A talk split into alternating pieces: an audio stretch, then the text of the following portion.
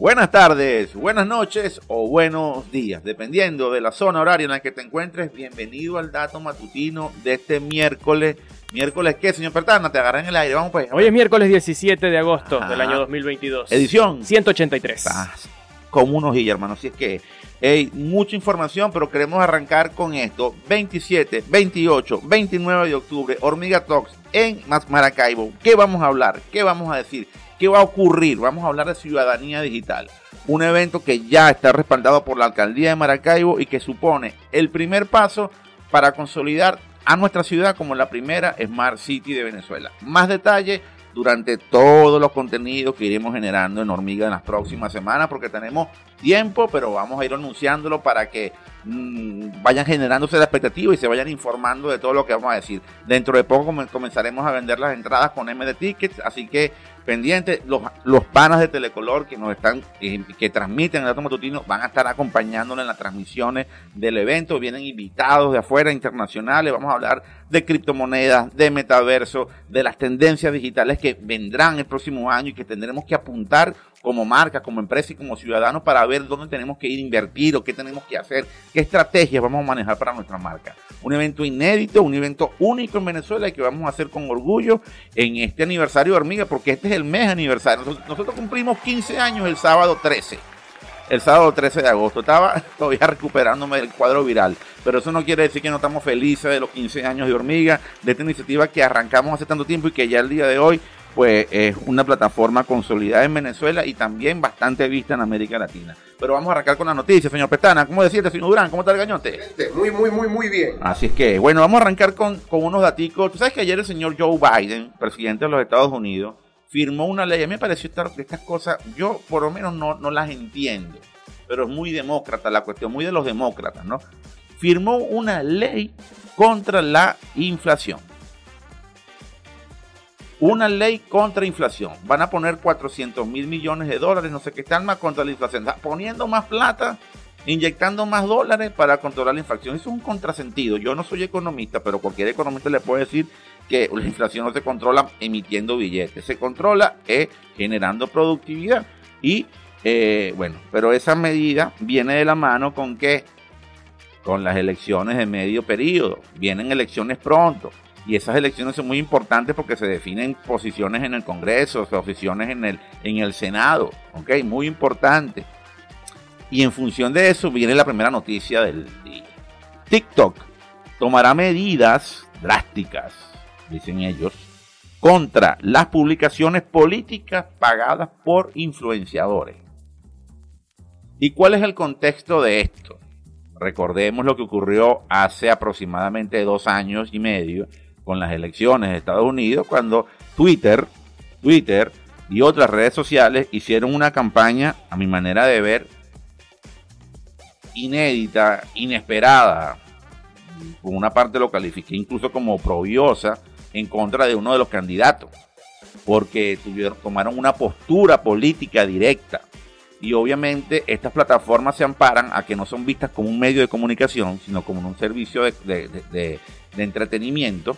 Y se amparan en eso para poder divulgar este tipo de mensajes. Pero las cosas cambiaron y saben, tanto TikTok como Facebook, que es Meta, y Twitter, que ahora va a haber mucho ojito ante lo que va a ser el proceso electoral y sobre, el, sobre todo sobre todas las campañas y todas las tendencias y todas las matrices de opinión que se van a comenzar a generar para una o para otra postura. Es importante porque esto va a estar muy fuerte dentro de dos años y medio cuando arranquen las elecciones presidenciales. Va a estar muy fuerte y miren que yo creo que eso va a ser un momento que vamos a vivir, Dios mediante, con mucha atención porque las redes sociales van a ser definitorias a un nivel exacerbado para el próximo periodo presidencial. Así que hay que estar muy pendiente de eso. Eh, y de lo que haga el señor Elon Musk, por cierto. Hablemos de Elon Musk, señor Pestana. Hablemos de Elon Musk, señor Pestana. ¿Saben que ayer el señor Musk, como que no le gusta tra- eh, trabajar con Twitter, ayer estaba fastidiado? E hizo un tweet diciendo que, le iba, que iba a comprar el Manchester United. Uno de los principales equipos de la, de la, de la liga británica, la liga inglesa, ¿no? De fútbol como que no sabe mucho, ¿verdad, señor Pestana? No. Ok. De la Premier League. Uno de los grandes equipos. Además, una de las marcas más valiosas del mundo. Yo creo que hay dos clubes en el planeta que sus marcas son poderosísimas marcas. Uno es el Manchester United, otro es el Real Madrid y otro es el Liverpool, más que el Barcelona incluso, para que sepa. Bueno, él dice esto y esto generó una revolución, obviamente, en el valor del Manchester United se elevó. Eh, todo se fue por todo, subió 17% el valor del Manchester United.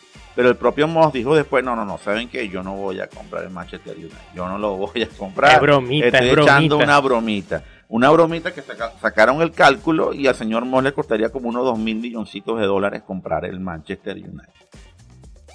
Creo que lo pudiese comprar. tanto. Eso, para, para no nada. Estamos acostumbrados a, a hablar de tantos reales de los demás como estamos, como estamos tú y yo. Seguramente podemos decir que eso no es tanto.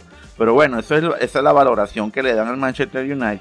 El señor no, Mox por ahora no pienso que lo, le lo vaya a comprar y si lo compra, y si lo compra y si nos ponemos a pensar un poquito, Pero ¿qué más quiere Elon Musk? Tiene cohete, tiene empresa de internet, tiene pero, pero empresa de fíjate, carro, fíjate tiene... el, el- el- pero es que el tipo es un líder de opinión, fíjate tú. El, el, el tweet, el tweet del señor Mox eh, generó más de 573 mil me gusta y fue retuiteado 140 mil veces. ¿Ok? Eso es tener impacto. Ese hombre es una marca. Ya de por sí él, es un- él tiene ya un, valor ya como marca. Y mira todo lo que generó. Ahora pongámonos a pensar un poquito. Vamos a elucubrar. Vamos a agarrar la bolita de cristal y vamos a comenzar a analizar.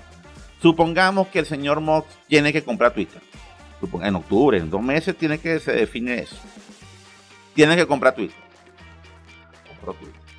Bueno, entonces tengo que apuntar que Twitter sea una plataforma muy buena, que me genere mucha, mucha audiencia, que haya mucho tráfico y que la gente se meta.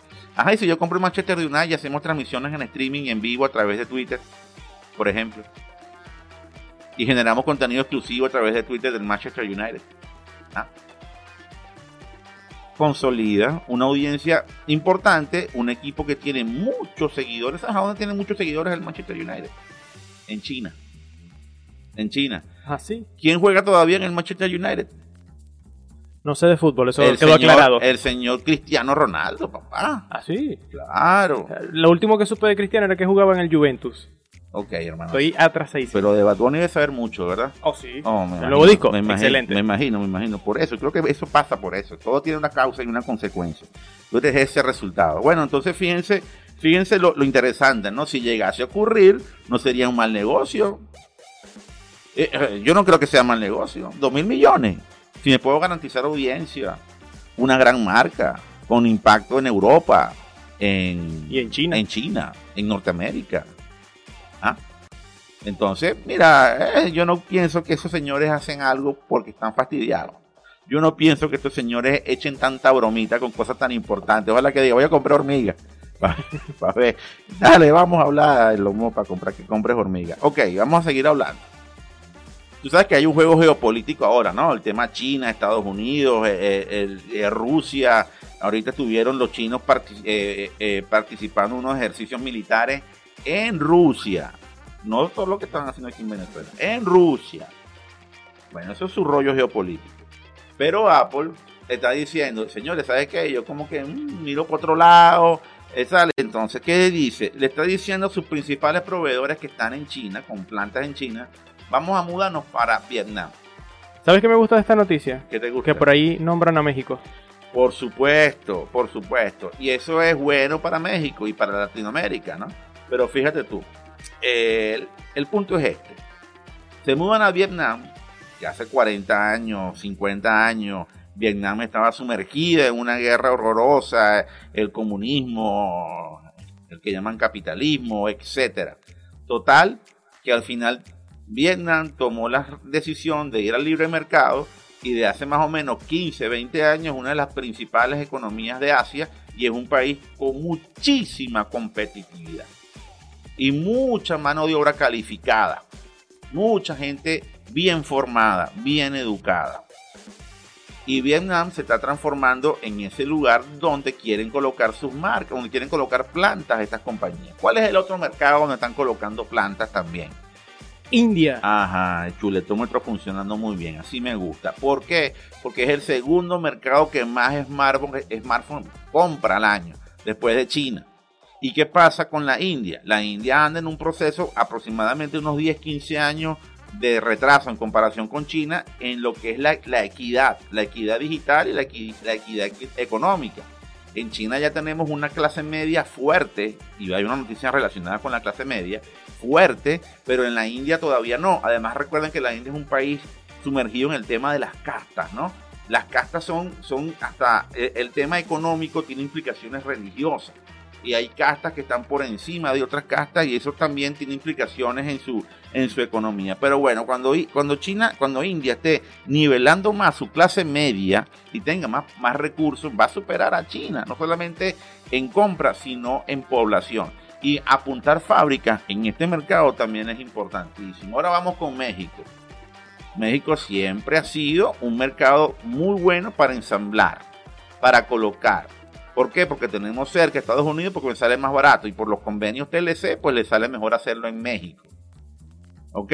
Que es donde tendría que apuntar México. Lo que tiene que apuntar México a desarrollar más el conocimiento, hacer como está haciendo Vietnam, formando muy bien a sus profesionales, a, sus, a sus estudiantes, para que tengan el nivel intelectual, el nivel de conocimiento, el nivel de, de experticia, para no solamente que estas compañías maquilen en su territorio, sino para que desarrollen más cosas en México.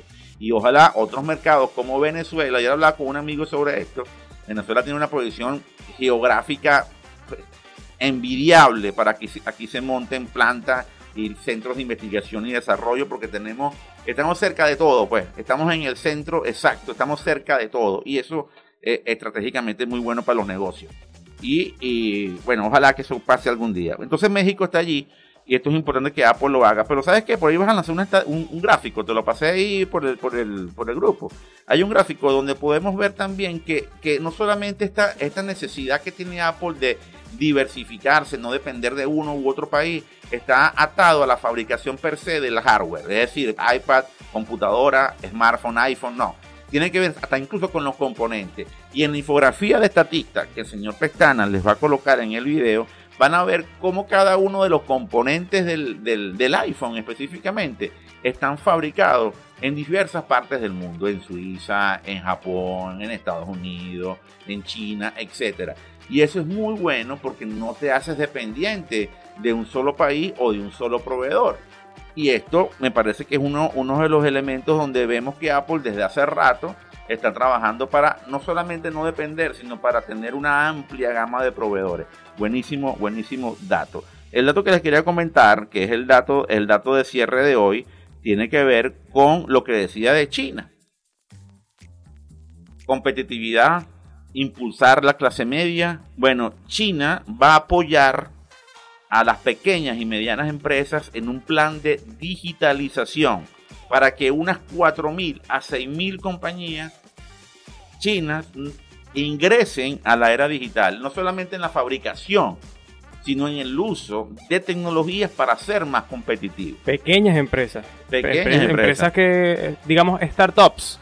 Mm, es, es, diferente, es diferente, porque una startup no necesariamente es una pyme, o una pyme no necesariamente es una startup, puede ser un fabricante de manufactura, puede ser una empresa que vende tornillos o que fabrica tela, o que, o que es un pequeño productor de una ciudad satélite. Bueno, a esas compañías le van, a, le van a poner plata, le van a dar financiamiento, ¿para qué? Para que entren en la digitalización. Y al hacerlo, van a ser mucho más competitivos. Imagínense ustedes que un país con 1.500, 1.600 millones de seres humanos esté planificando esto para que en cinco años buena parte de estas pequeñas compañías, 4.000 a 6.000, que no es nada para China. Para, en tres años, porque es para en tres Años, pero son 4.000 a 6.000, eso es, pero la cantidad es pequeña para China, lo, lo logran hacer en tres años. Imagínense cuándo, cuáles serán los planes a 20 años o a 30 años. Y nosotros, donde somos una fracción de la población de estos países, no estamos haciendo mucho en pro de eso. Y aunque pueda generarte alguna risa o pueda generar alguna risa, genera una profunda preocupación porque estamos abonando, no abonando, mejor dicho, aquí no se abona nada, precisamente todo lo contrario, no se está abonando en el terreno, no se está planificando de cara al futuro qué vamos a hacer para que en los próximos 20, 30, 40, 50 años nuestro país sea productivo y sea competitivo. Y esto es lo que están haciendo naciones como China, como los Estados Unidos, como cualquier otra. Y fíjense que China puede ser comunista, Estados Unidos capitalista, y no tienen nada que ver las ideologías. Son planes de desarrollo de su sociedad que están encaminándolos muy bien. Y es donde yo digo, caramba, nosotros seguimos viendo los toros detrás de la barrera y no estamos participando. Y somos poquitos, ¿vale? Con una posición estratégica envidiable, con una población pequeña y con mucho potencial para desarrollar cosas. Entonces, cuando uno saca esta noticia, la única reflexión lógica es que uno puede hacerle a, a la dirigencia política, a las empresas, a las universidades, señores, señores, organícense, vamos a hacerlo, hay que hacerlo, es necesario hacerlo porque si no, vamos a seguir siendo durante 30, 40, 50 años, los nietos de mis nietos van a decir, lo somos naciones subdesarrolladas. Y vamos a seguir en el mismo cuento de que somos subdesarrollados. Y ya termina siendo ya un mote. Entonces, bueno, ya no me quiero eh, ampliar en el comentario porque lo importante es que China está haciendo esto con, su, con sus pequeñas empresas. Van a tener una clase media más próspera, van a tener más productividad y van a ser más competitivos. Y bueno, el mundo está jugando a esto y está muy bien que lo haga y ojalá que nosotros lo podamos hacer. Por aquí es todo, señor Pestana. Y por acá solo queda recordarles que se suscriban y activen las notificaciones en el canal de YouTube para que estén al día de mucha información tecnológica y todos los contenidos que tenemos para ustedes. Por cierto, saludo también a la gente de Telecolor que retransmite nuestros contenidos en, todo el estado Zulia, digamos. Eh, como Hormiga Radio nos encuentran en SoundCloud, Spotify, Deezer, Google Podcast y demás plataformas de audio y allí encuentran los contenidos de YouTube con muy buena música, como este tema del año 1983 de una banda llamada YouTube, irlandesa por cierto, donde canta Bono. Esta canción se titula Sunday Blonde Sunday. Por favor, Sunday Bloody Sunday. Ok, ok. Qué, buen inglés. Sí, señor. y con esta canción, pues terminamos el dato matutino 183 del día de hoy. Será hasta mañana con más información acá en Hormiga TV. Bueno, no se olviden. Señor Durán, el daño totalito. Súper lindo. no se olviden que la información es poder. ¿Y qué es lo que nosotros queremos? Que ustedes tengan el poder. Así que fuerza, fuerza. Hasta mañana, comunidad.